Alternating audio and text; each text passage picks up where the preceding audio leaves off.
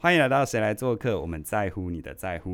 今天谁来做客的大来宾是我的老师，他是东吴政治系的刘碧荣教授。刘教授跟大家打一下招呼。你好，各位听众朋友，大家好。呃，我是刘教授的学生，我是您什么时候的学生呢？让我掐指一算，哦，好多年前了，好多年前了。对，好，呃，刘教授其实没什么变，呃，我我我变老了。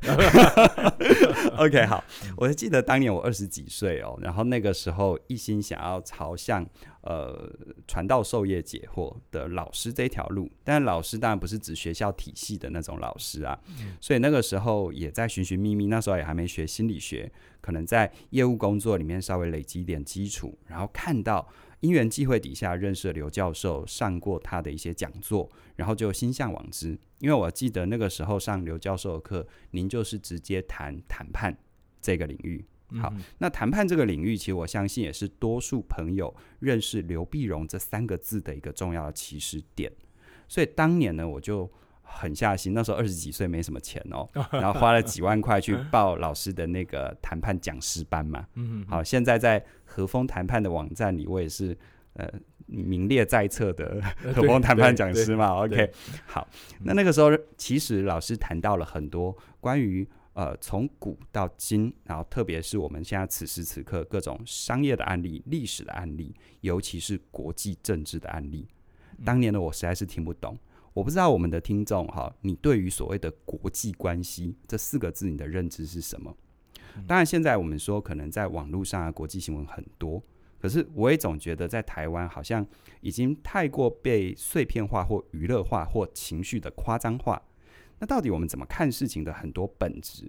当年二十几岁的我，我在刘老师的教室里面，为我产生了一个很大的启蒙。原来远在千里之外的那些事情，跟我们是息息相关的。世界的事情没有我们想象中的离我们这么的远。所以今天请刘老师来跟大家分享关于国际关系这个领域，我们该怎么看？我们可以怎么学？我们可以怎么培养自己的国际观？那这一段开场哦，我相信我们的。制作计划听到一定会昏倒，因为我完全脱稿，完全没有按照他的稿子来讲。但这是我真实的感受哦。那老师，我觉得今天很荣幸又访问到你了，因为在这过程当中，其实跟您呃录制对谈很多次了。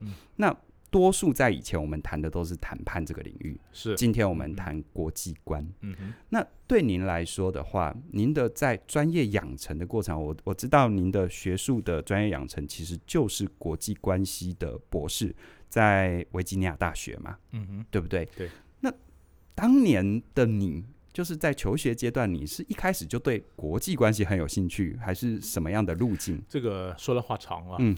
我对国际关系有兴趣呢，其实是十五岁。十五岁，十五岁，您十五岁就启蒙了，这就是工作说“十有五而志于学”。OK，好，我跟你讲，为什么什么事情都有它一个前因后果、来龙去脉啊？嗯、那十五岁时候为什么对国际关系有兴趣呢？那时候刚好台湾退出联合国哦，中华民国退出联合国，到在民国六十年的时候啊，然后六十一年发生退出联合国，然后保钓啊。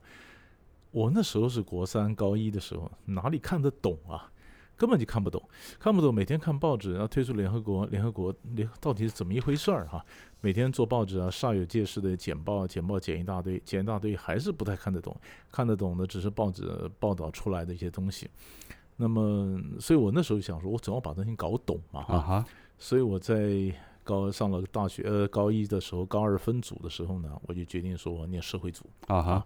所以说，当时一些老师还在跑来跟我讲：“你有没有填错啊？”嗯，数学还可以啊，为什么要念社会组？那个时候的直觉投射的价值就是，数理表现好就是自然组啊，对，很自然的，就是就是没就是你你你除非是很你你就一心想念社会的社会科学的啊，不然的话就是数学不太好的。OK，要不然就是比较后面的。好奇怪的分类哈，我们就分了两个，就社会组、自然组，对吧？现在小朋友大家觉得啊，可能从小就想念社会组呢，不一定嘛哈。那么，所以，所以后来高二，呃，初三的时候啊，就是十五岁时候，那十八岁时候就考上了政大外交系嘛。嗯哼。那么当时也在想了，法律和外交中间选一个啊，后来选半天，我觉得还是外交比较，呃，符合我小时候的一些志趣。嗯哼。然后就从嗯，就进大学开始一路，不管是要硕士啊、博士啊、教书啊，几乎我都一直没有脱离过这个行业啊的这个这个。你说这个研究的旨趣，呃，包括谈判，啊，谈判是怎么来的？谈判也是从国际关系发展出来的，是呃，外交谈判嘛，啊，从外交谈判的开始，然后出来到商业谈判啊，到什么，所以都是彼此相关的一些领域了。啊哈，嗯、那很多人哈。对于很多事情的启蒙，可能都是在年轻的时候。嗯哼。但现在的问题就来了，当年你说你看不懂，对其实我当年也看不懂。那对我来说，我就没有要走呃这个国际关系这条路。嗯。可是当年到底那个看不懂的那个点，就是有时候那个朦胧的美，反而会引起我们不断的去追寻。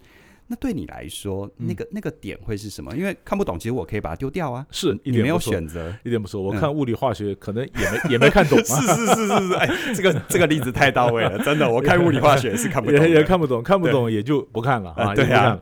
但是后来慢慢的，当然就是你你说慢慢就开始，你还找找书啊，找报纸啊、嗯、啊，然后慢慢看。所以你说这个点大概也就就是兴趣就慢慢开始萌芽了嘛，嗯、萌芽了。你说呃不是，所以不是光是一个事件哈。嗯、你看这个我们从呃我在国三的时候啊，民这是民国六十年，一九七一年十十月的时候我们退出联合国。嗯。然后到大学毕业那时候是一九七九。一九七九，民国六十八年，那是什么年代呢？那是中美断交。嗯哼，所以你想想看啊，我从国三的时候，然后到大四的时候，这中间中美断交，你看我在呃一九七九一九七八年十二月中的时候，美国说一九七九年一月一号跟台湾断交，嗯、然后一九七九年六月我就毕业了哈。嗯、那这整个的整个的七零年代。嗯，我们的外交是风雨飘摇之间，嗯、你就你就看到这个我们的国家的就是邦交国越来不断不断的就就就就就就变少变少变少，嗯、对吧？中间还一段时间就是我们这个老蒋总统过世，然后、然后换了总统，换了什么？哇，你想看，就是你若活在我们那个年代，你就发现，天哪，这世界变化这么大啊！嗯，从很有很多邦交国，后来变成连美国都跑了、嗯、啊。从老蒋总统，然后中间又过渡了严家淦先生，然后就到了嗯小蒋总统啊。嗯，嗯，这也就这也就这个这个差不多。是，我念我念这个呃高中和大学这十年之间的事情，啊，所以就更加让我觉得应该要搞懂这些事。啊，所以后来一直没有转行啊，原因我想原因也在这里。那是一种危机感嘛？呃，就是身身处身处其中的一种不确定。对，嗯，所以那时候才喊出来叫“装进自强，处变不惊”嘛，哈。你像问年轻人，他们才晓得“装进隧道，自强隧道”，只 是两条隧道，是是不是？那“庄敬自强，处变不惊”。那时候我每天看，我天哪，这是怎么一回事儿啊？嗯，就是就就是就是然然后人的成长，然后看的视野也不一样，看的人不一样啊。嗯，是我我觉得每一个年代，嗯，什么人在什么时候他学什么东西，或那个年代什么东西特别红，或者什么，嗯、我想其实都都有他的他的时代背景。对，这个好像也是我们在看国际关系一样。当我们过分的在自己的世界里的时候，你其实不知道我们是活在一个背景值里面，或者是背景的状态里面。嗯，那呃，当年我上老师的课，就是您帮我拉开了整个生命的背景，啊，不是只有自己。关心的食衣住行而已，这些食衣住行的背后都有它供应的部分。尤其我们在台湾海岛国家，这些供应可能都要来自于国际上面的贸易，而这国际的贸易的背后又有国际的政治，而这国际的政治有地缘政治等等一切一切。对各位听众，我会的词汇就到这里，你不能再问了，因为我不是这方面的专家。那我要说的是。老师，您当年您的养成是从危机感开始，可你知道我们在生活当中有很多事情，因为危机我不得不去做，嗯、可是到后面变成是成为一个人的直至，嗯、哼。那一定有你更深刻的那种发现，那种人家说爱智求真嘛，嗯、那种发现的那个乐趣，嗯、哼。我很想要了解这个，因为我想对于很多听众来说，我们现在的时代，尤其现在网络时代，你的背景值太明显了。啊，对，那已经是扑面而来的东西。对，嗯，对，因为像现在你说，呃，台湾怎么可能会，可能怎么可能可以没有国际观？对啊，你说不可思议啊，不可思议嘛？你看，你看哈，我其实我我也在思考的问题，比如说，你看像新冠肺炎啊，或者说是欧元危机啊，是这些事情看起来都很遥远的事情，这肺炎当然就在你身边了。啊、对，欧元太遥远了嘛啊。是。可是哎，怎么会影响也影响到我们？对啊，啊，难民危机啊，怎么会影响我们？所以慢慢的就不影响，就是说，假如听众朋友你很年轻的话，那也许不影响你，它影响你爹的钱包啊。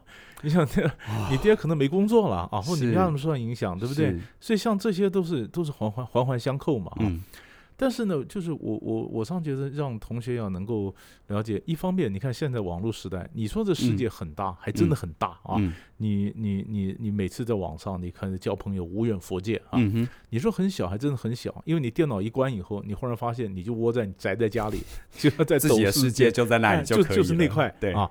那像像我们考这个这两天学校也在忙，就考很多大学的这个真试嘛，啊，很多年高高三的小朋友来考试，嗯哼，他说问他一些问题啊，就是他关心的永远都是一个我们自己，对对，没有没有世界。没有世界。比如我我们我们问一个问题，说你看新冠肺炎对于这个内政啊，对于外交啦，对于周边国际政治有什么影响？是。那讲半天都是讲到对我有什么影响？呀，对我们台湾有什么影响？然后呢，然后就没有了。对，就是你每天的网络的世界不止这么窄嘛？对。可是为什么你的视野就是局限在双边，就就这么窄呢？啊？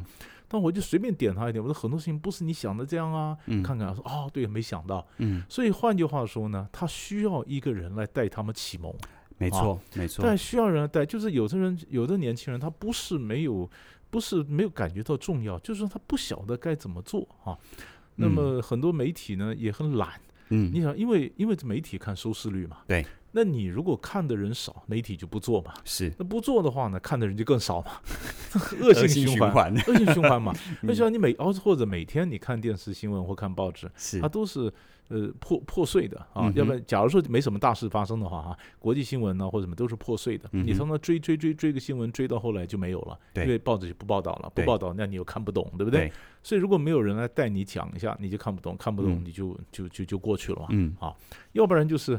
嗯、呃，我总觉得我们这个媒体报道的国际新闻呢，要不然就是长篇累牍，就是一下子跟我们讲说是跟我以前导一遍说打摆子，就是疟疾啊，嗯，嗯忽冷忽热啊。你说美国打波斯湾战争，哇，那个电视每天铺天盖地而来都是波对波斯湾战争，对，资料轰炸。呃、打完以后呢，打完以后就忽然退潮了，就不见了，就没有人去管伊拉克后来怎么样了，中东后来怎么样，就退潮了，就忙别的事儿了啊。嗯于是打波斯湾战争的时候呢，几乎每一个人，不管张三李四王五赵六，都是波斯湾问题的专家。嗯哼，每个人都可以上来讲一两下。是，讲完以后，这人全部就退潮就不见了。是，我们就是在这种疯狂的这种情形。那年轻人这样跟着在这个这个潮流之下，他怎么会有很正常的一个长持久的兴趣呢？嗯，没有嘛，嗯，没有，所以这才是为什么后来我觉得说我把推广国际观当做一个社会启蒙运动在做，嗯、大家一起来做，带一些年轻人，嗯，这就是后来我们从兴趣到研究，然后把它变成一个社会的启蒙运动，嗯，这是一连串的心路历程，嗯，我觉得这个社会启蒙运动，如果对我们的听众来说，你。很很对于老师刚刚说的那个要有人带很有感的话，我蛮鼓励大家的哦。我在这边帮，呃，不是帮啦，因为我自己就是固定的听众啊，没什么帮不帮。因为我自己呃制作 YouTube Podcast 的内容，我也自然的去听很多 Podcast 的内容。而刘教授他有一个 Podcast 的频道，叫做 Doctor 六国际新闻摘要分析，Doctor D R 一点 L I U 好。这个要讲的那么清楚，大家才搜寻得到 啊。对，那我自己本身哦，就是这个频道的忠实听众。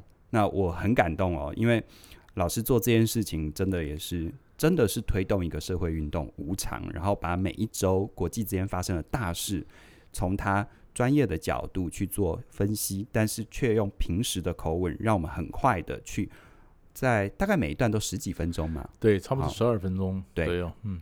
因为他这个最最，我要讲一下这个源头啊。嗯、最早的时候啊，是一个广播电台希望我做这个节目，嗯，嗯然后后来完了就很多广播电台开始跟我要，嗯。啊，那我后来发现好，反正也不收钱嘛，那我就就让你们去，所以大概有四五个广播电台吧，都要播同样的节目啊。我录了 MP 三寄给他们，是但现在重点在，你晓得我第一次做的节目是哪一年吗？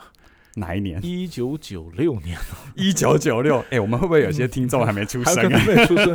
我在一九九六年十一月开始做哈，那也就是说到今年十一月啊，二零二零，你就我们说这二十四年。哇塞，二十四年，那常常有些学生就问我说，有什么样的动力让你每周做一次国际新闻评论，可以说二十四年而没有任何收入啊？我说重要就是一个热忱嘛啊！我说我们知识分子回馈社会，就像你做这活水网啊，做这个 podcast 一样。这个这个有声书评，有声书。我后来想一想，我从二零零五年开始，真的没什么好说事的 哈，因为老师是从一九九六。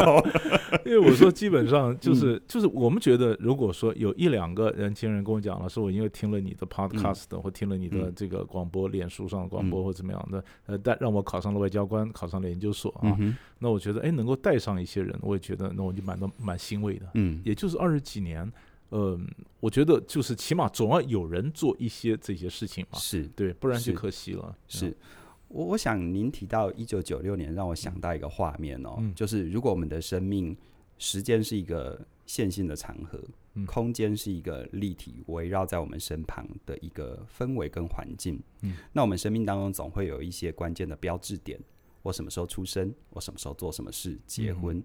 那对老师来说，九六年你开始做这件事情，那我可不可以把这样的概念类比成为我们认识国际关系？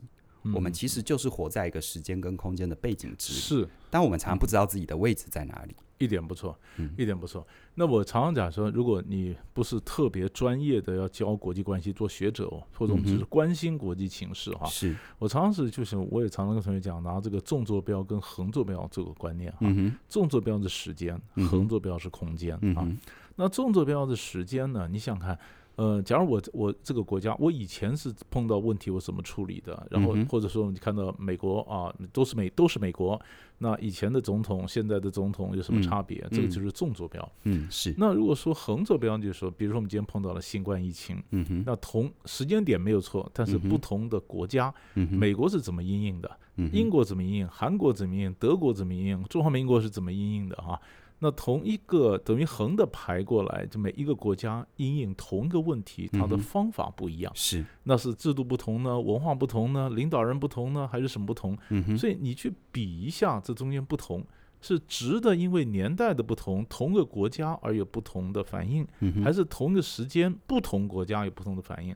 这一个纵坐标，一个横坐标，你忽然发现看事情就不太一样了。嗯，呃，我觉得也也蛮有趣的，可以给给听众朋友做个参考。嗯，因为我我一直觉得，就像刚刚跟老师聊到的，台湾，我们活在这一块土地上，我们是全世界最需要有国际观的。是，可是，在二零一六年，美国有一个组织啊，叫做。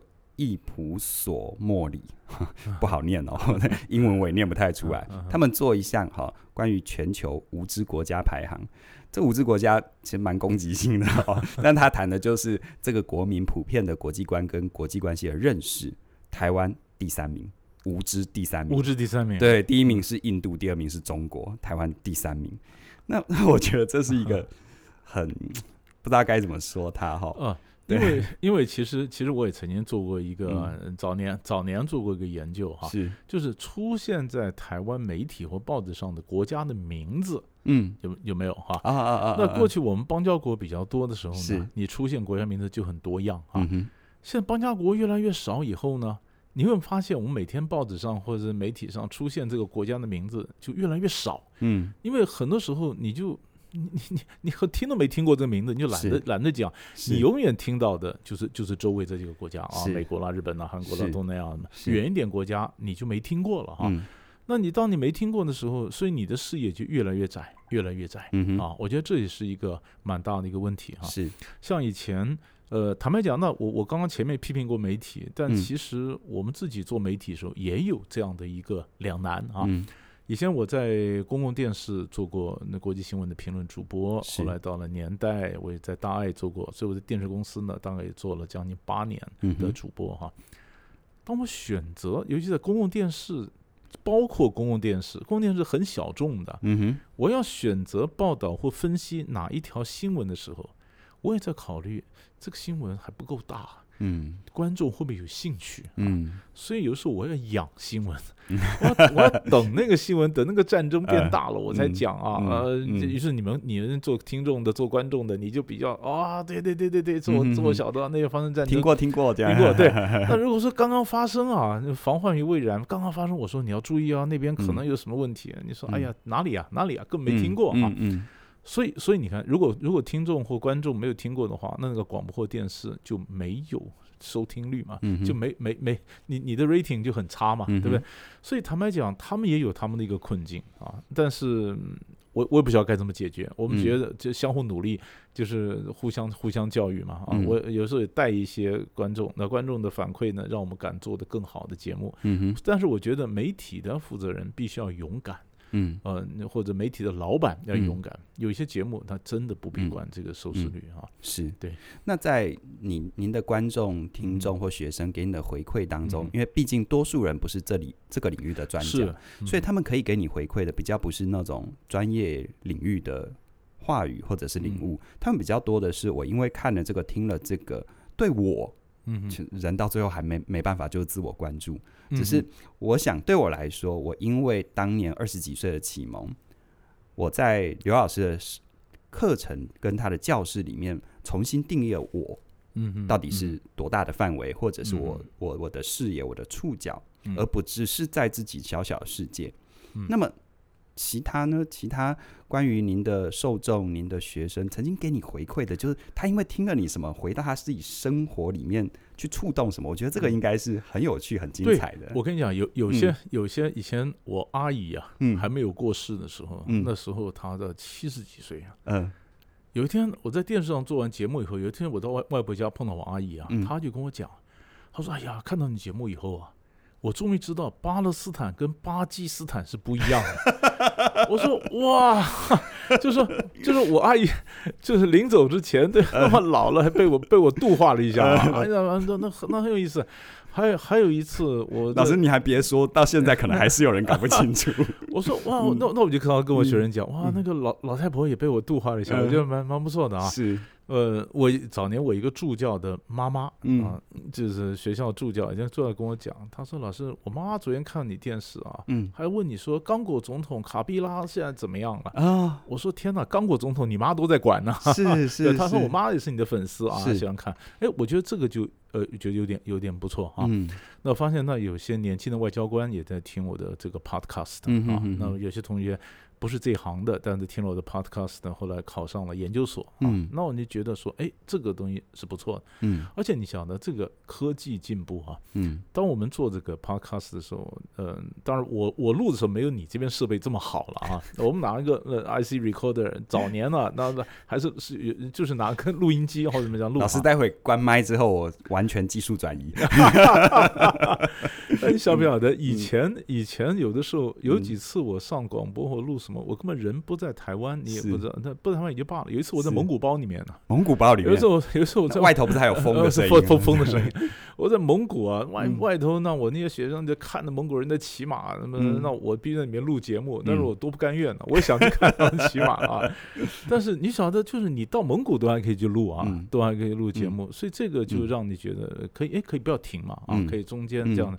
所以有有带一两个人啊，所以甚至包括呃新加坡。嗯，新加坡的以前也常播我的节目。是，这里我要讲一下新加坡。新加坡人比我们有国际观。哈、嗯，有一次新加坡有广播电台记者访问我，嗯、但是访问我的问题呢，不是跟台湾有关，也不是跟新加坡有关，他、嗯、问我中东啊什么什么问题，我记得好像这样的。嗯、我当时很好奇啊，我就问新加坡广播电台记者问呢，为什么要问我来啊？嗯、因为因为你要问我，当然问台湾的问题了啊。对，嗯，为什么要问我来？他说不是。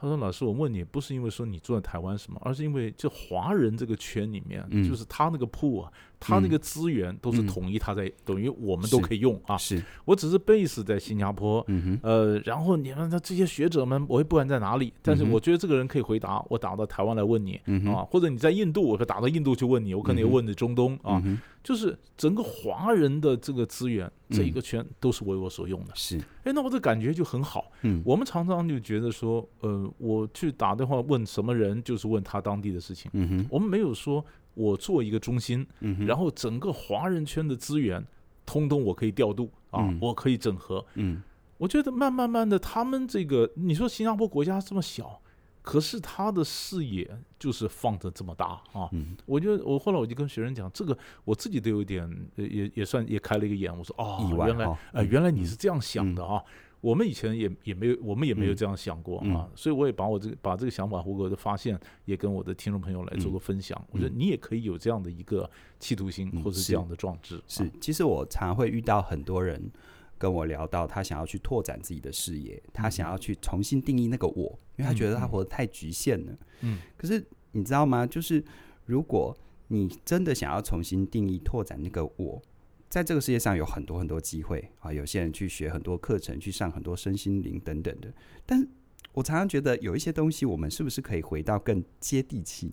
是对，你就是在这个时间空间的范围里，这世界就是有这么多人、这么多国家、这么多事。对，它是一个很重要的起点嘛。对，嗯、因为你你刚刚讲的我和身心灵，我觉得这很有、嗯、这很有意思哈。嗯，比如说我们现在常常讲新南向啊啊，是。你看哈，我们听众朋友可能很多人你也到东南亚去玩过嘛、嗯、你是去玩？还是去关心人家哈，我说这个哇，这个差很多了，啊，这个差很多。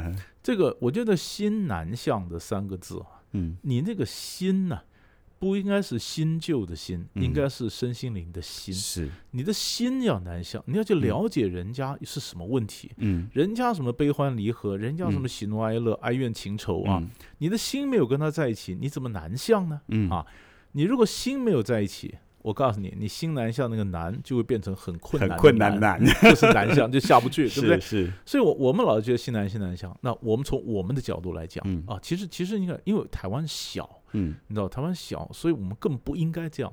中国大陆因为比较大，嗯、所以他也犯这个毛病。是，啊、比如说他讲说“一带一路”，嗯，“一带一路”啊，中国大陆是只讲说中国人是怎么出去哈，我怎么个平台大家共连接，然后怎么共存共荣，对不对？嗯都是从中国角度来思考，嗯，那你路上经过那些国家，他们欢不欢迎你啊？嗯哼，人家要不要你啊？啊，嗯、而且你这经过，我常跟我一些大陆学生讲，你那，你那个“一带一路”走去，你从比如从俄罗斯的后院走过去，嗯，我们做个比喻好了，人家的后院可能养小鸡啊，跑小孩也在跑啊，晾衣服啊什么的，你车子开到他后院去，那你不是把他的衣服也撞在地上，小鸡也压死了，小孩到处跑，他突然觉得很没有隐私。对呀、啊，你走，你你从人家后面走，人家不跳起来吗？是，那为什么你从来没想过人家？嗯对不对？好，他如果比较大，嗯、那那他就说他骄傲，嗯、他他不无所谓。我们小，嗯，我们要南向，我们也想那南向国家他怎么看台湾呢？嗯，他要不要呢？对不对，对啊？对，他要不要？你你你你口罩给他，那那越南要不要呢？对，呃，这这这每个问题你有没有想过？所以很多时候你说换位思考。你的心理学上啊，管理学上啊，都叫换位思考。那国际关系也是一样啊。对啊，你换位思考来看，到底，所以很多人在想说，嗯、呃，我今天打算，就是我们双边关系。嗯、我常常我常跟一些学生讲，你只要到你做记者，你到别的地方去采访去玩，你看双边关系。我问你啊，如果你的那些东西在台只是讲双边，嗯、那那在台湾也可以做啊。嗯、你的所有东西资料嘛，你不需要跑到当地嘛。对，那那他当地就是。你你你你刚刚讲的接地气嘛，嗯，你到当地你要去了解，跟他一起呼吸嘛，要了解他到底在想什么，哦嗯、他们世界看的什么，他关心什么，他担心什么。你不知道哪里就说，哎，我贵我两国如何增进关系？嗯，那你讲半天，你的视野永远是双边的视野，嗯，你没有关心到他。那他为什么接纳你呢？对，所以说国际观其实那是包括你的心心灵、你的心理上要去跟他同一起呼吸，嗯，整个心态要改变嘛，嗯，要不然的话，你你根本就没有办法。是，嗯，所以我就我觉得，我觉得这个还不只是知识，呃，就是知识要内化，嗯，然后知识要思考，然后说。我的观点，对吧？对。那我我的观点，当然我们的观点也不是天马行空的观点。有人讲、嗯、啊，我应该怎么样？你应该怎么样？你根本走不出去，你应该怎么样？你乱想，你怎么怎么样？那、嗯、我们要了解整个情势，了解我的局限，然后呢，换位思考，然后想我找个定位，我怎么做，嗯、这样才能够让台湾走得出去，自己走得出去嘛。是。其实我在听老师刚刚说的那一段话的过程，我心里一直想到一个，我们常常会在。面对很多国际情势的时候，嗯，我个人觉得是台湾人还有台湾政府蛮常有的一个惯性的姿态，嗯，就受害者嘛，嗯，啊，你你怎么不不来不来提升我们国际地位？呃，你怎么打压我们？嗯嗯，但我我觉得我常常一直有一个想法，是啦，客观事实我们可能是被欺负了，或者是不公平对待了，但是其实这样子客观事实的的的状态，在全世界很多国家都有。是，其实有太多的模板是他们去，他们跳脱出。呃，受害者的位置，他们才能够去 empower 自己，然后才能够去做一些更大的扩大嘛。对，嗯、因为很多人在抱怨说世界遗忘台湾，对，但是其实是台湾遗忘世界。我们根本就不晓得外面在干什么，没错。对，我们很多事情想当然而视为理所当然。嗯，尤其像一民粹一起来以后啊，嗯、就变成我最大啊，嗯、凡是跟我不合的，我都骂他。对。啊其实大陆上也是这样子啊，大陆上因为他他的民粹也这样的，跟他不合他就骂啊，对。台湾人民粹不合也骂啊，是，那每每 每个人都讲，那不知道该怎么办？这听起来两岸一家亲一样，对，嗯，所以都是都是因为，但他有的时候因为他们那个国家大，他有的时候比较骄傲啊，所以我觉得他们也是不应该是。我们我们要比他人家更有智慧，因为我们小啊。是啊，那我们小的话，如果还是也也是也是这样充满民粹，然后动不动就是反正跟我不合的啊，我就把你就把你骂一顿，就出出征啊。讲好一点叫出征，其实是出草，把你把干掉，干掉那时候太麻太麻烦了，太麻烦。这这都是要去反省要检讨的。我是觉得啊，小有小的灵活。但关键在于要能够发挥出这个灵活，我们始终要去知道自己之于他人跟这个世界的相对位置啊。嗯哼，呃，一点不错。你刚刚讲灵活是这个关键字，嗯，因为过去啊，当这个普鲁士还小啊，还没有统一日耳曼的时候，他的外交很耍得开。嗯，他一旦这个一八七一年，他一旦这个变成德意志帝国，因为当统一日耳曼以后呢。他忽然发现他变大了，嗯，那周围国家怎么跟他那么挤啊？摩肩擦踵，一下这边肩膀也撞到，那边脚也踩到，每个国家都觉得你你你你你是个威胁啊！是。中国大陆也是有这个烦恼，一下中国崛起以后啊，哎呀，人家觉得你怎么变大？你是个你是个威胁，是。所以以前大大陆的杨杨洁篪啊什么才讲说，我也没这意思，你们老认为我我我是怎么样对付你？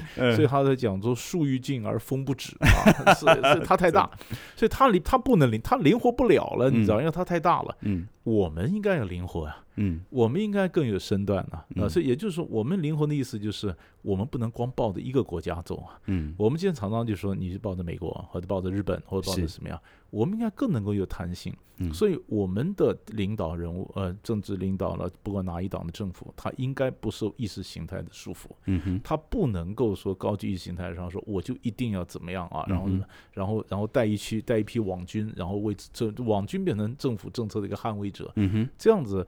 呃，什么所有东西只有一种声音的时候，就是很可怕的时候，嗯，你知道吧？所以我我我常常我常常跟我学生讲说，嗯、呃，我们也不好讲说哪一个讲法对，哪讲法不对，你们有独立的思考。嗯、但我只提醒你一点，如果当你周围只听到一种声音的时候，你就要提醒自己。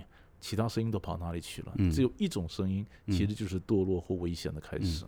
其实这个放在个人身上也是一样哦。当我对一件事情太过坚定的坚信，它往往就是出问题的开始。是一点不错。啊，有时候学会，我觉得在跟老师学习的过程当中，让我学到，嗯，很抱歉哦，当年很多我真的是听不懂，因为当年我也才 二十几岁。可是我觉得给我一个很大的启发哦，就是就是换位，然后就是适时的自我质疑。这不是跟自己没信心，而是，诶，如果我一直想当然而就是这么认为啊，就像台湾现在新冠的疫情的防疫看起来是做的真的不错，而且我们真的蛮幸福的，不然我还没办法跟老师一起进行录音哦。是，那这个东西我们能想当然而吗？或者我能不能换另外一个角度去看？我放在一个什么样更大的背景底下，我怎么看待这样的一个疫情？你你这是一个很好的问题啊，因为因为疫情出来啊，变成世界上就充满很多的不确定性。对，太多的不确定之下呢？所以我问你，我们常常讲说理性的决策，嗯，什么叫理性决策？你会发生什么事你都不知道，所以就没有一个决策是理性的，对，也没有一个什么叫 SOP，对，所有东西都应该要博采众议，大家要去思考，要经过辩论。其实很多也都是谈判妥协以后出来的哈。谈判妥协出来，意思是说很多声音，大家也没有没没有一个人敢说他完全对，所以你都要听很多声音，对不对？好，那问你，如果今天有一个人，他觉得他的声音是完全对的。然后他只有他一种声音，那不是很可怕吗？他有把握他是对的吗？他责任以后他一个人担呢？嗯，是不是？所以所以你说你说不管是这个人好不好，不管他有多好，他不可能有那么聪明嘛？是，不可能有那么聪明的情况下就要博采众议。如果说任何跟你的意见不合的话，你就说你逆着走啊，或者怎么样，那那那那不是很可怕吗？是我我我觉得我觉得所有的人都要担心你被这个舆论造神。是，一旦造神以后，我常常讲造神以后，你怎么会变成人呢？嗯，你怎么样软着陆？当你没有办法软着陆的时候，当你从神坛上怎么走下来的时候，我就很担心走不下来。我可能是我这个见识太少，我还真是没看过有人能。安全下庄是。对，其实其实有的要不然就要靠宗教，对，靠宗教。以前以前当大家就捧捧林书豪的时候，我就很担心，嗯、对，林书豪一路你把他捧这么高，他将来怎么下来？对，还好，因为他有非常虔诚的宗教信仰，所以他没有摔下来，所以他是。软着陆。嗯，那你说今天台面上这些政治人物，每个人捧得更加像神一样，嗯，你有没有想过有一天当你都是神的时候，那你飘飘然，你你你怎么变成人？啊。今天听老师说这样子，让我感觉到很大的安慰哦，因为我们一路以来，我们也没有变成神，对对对，我们经营自己的频道就是很踏实的，我一直把心理跟生活的真实结合，然后不哗众取宠，然后虽然我们一直忍着可能不是爆炸性的流量，但是有一定的铁粉的支持，那我想这或许也就是一个。呃，从这整个环境反思到自己，然后知道怎么样安身立命的一种姿态吧。我在想，好，那老师最后哈，我蛮想要邀请你跟呃我们的听众分享一下哦，就是说今天谈了这么多，我们谈国际关系，谈到您当年的启蒙养成，然后谈到我们在这个环境里面可以怎么样换位思考。我觉得有一个东西，呃，如果今天我们的听众就是您，呃。经过那些面试，然后进来上您的课的大一新生，嗯哼，那那一第一堂课的第一个观念是非常重要的，他怎么看待他学习国际关系这件事？那我觉得也对我们的听众来说是一个重要的启蒙。你会怎么告诉大家，国际关系到底是跟你有什么关系？其实我觉得国际关系呢，不管跟你的生活啊，或者跟你的，就是说你的你的这个。工作啊，或者国家的生存，你的，我觉得每一个东西都有有国际观啊。是，而且我觉得国际观应该变成你的呼吸的一部分，一个一个基因啊。就看到一件事情，我们会说，哎，那别的国家是怎么样？啊，别的国家碰到的事情怎么样？那台湾又是怎么样的定位啊？当你对每件事情你都很关心，然后都很自然会想到国际。你才会变成地球村的真正的一份子。是啊，那我觉得这是呃，大家都应该。我觉得年轻人要活在这个世界上，或者你要迎接新的挑战，嗯、这是你必须要培养的一个基本的智能。是，非常谢谢哦，刘教授今天跟大家做这样的一个分享。那如果你想要跟我一样在国际关系这方面有所启蒙的话，那呃两个方法。第一个方法，我固定有在。Follow 好刘教授的 Doctor 六国际新闻摘要分析的 Podcast，欢迎你们订阅哦。那第二个方法，当然就是刘教授本身有很多的课程。当年哦，我二十多岁，也就是先进了他的教室。你们可以搜寻和风谈判，是这样子吗？对，好，搜寻和风谈判，你就会得到相关的资讯。那今天呢，非常。谢谢大家的一个收听哦。那对我来说，因为有做谁来做客这个机会，让我不断不断的可以烦扰刘教授。因为很多年哦，当他的学生，到后面有很多更深入的交流。但我想哦，无论如何，对于你来说，我们都身处在一个很不确定的时代。现在，我想我已经不太需要说服你，一切的一切都跟你有关。可能过去一切成平的时候，你可能会觉得，反而在自己的小天地、小世界过自己的小日子就好。现在其实已经没有这个命题了，已经不可能了。你就算想这样都没有机会了。那么，我们是不是跟这整个世界的变化好好的去面对，跟他直球对决？但事实上呢，它不是对抗，是我们怎么样活好在这个世间里面。国际观是一个重要的开始。那么今天谁来做客的访谈？谢谢你的收听喽。那也欢迎你。订阅我们的频道，无论是 YouTube 还是 Podcast。如果是 Podcast 的朋友，请你搜寻“起点文化”，一天听一点，你就可以订阅我们。除了订阅之外，记得给我们五颗星的评价，并且分享给你身旁的朋友。谢谢你的收听喽，也谢谢刘教授，谢谢。那我们的内容就跟你呃分享到这边，请继续 follow 我们，我们需要你的支持。拜拜。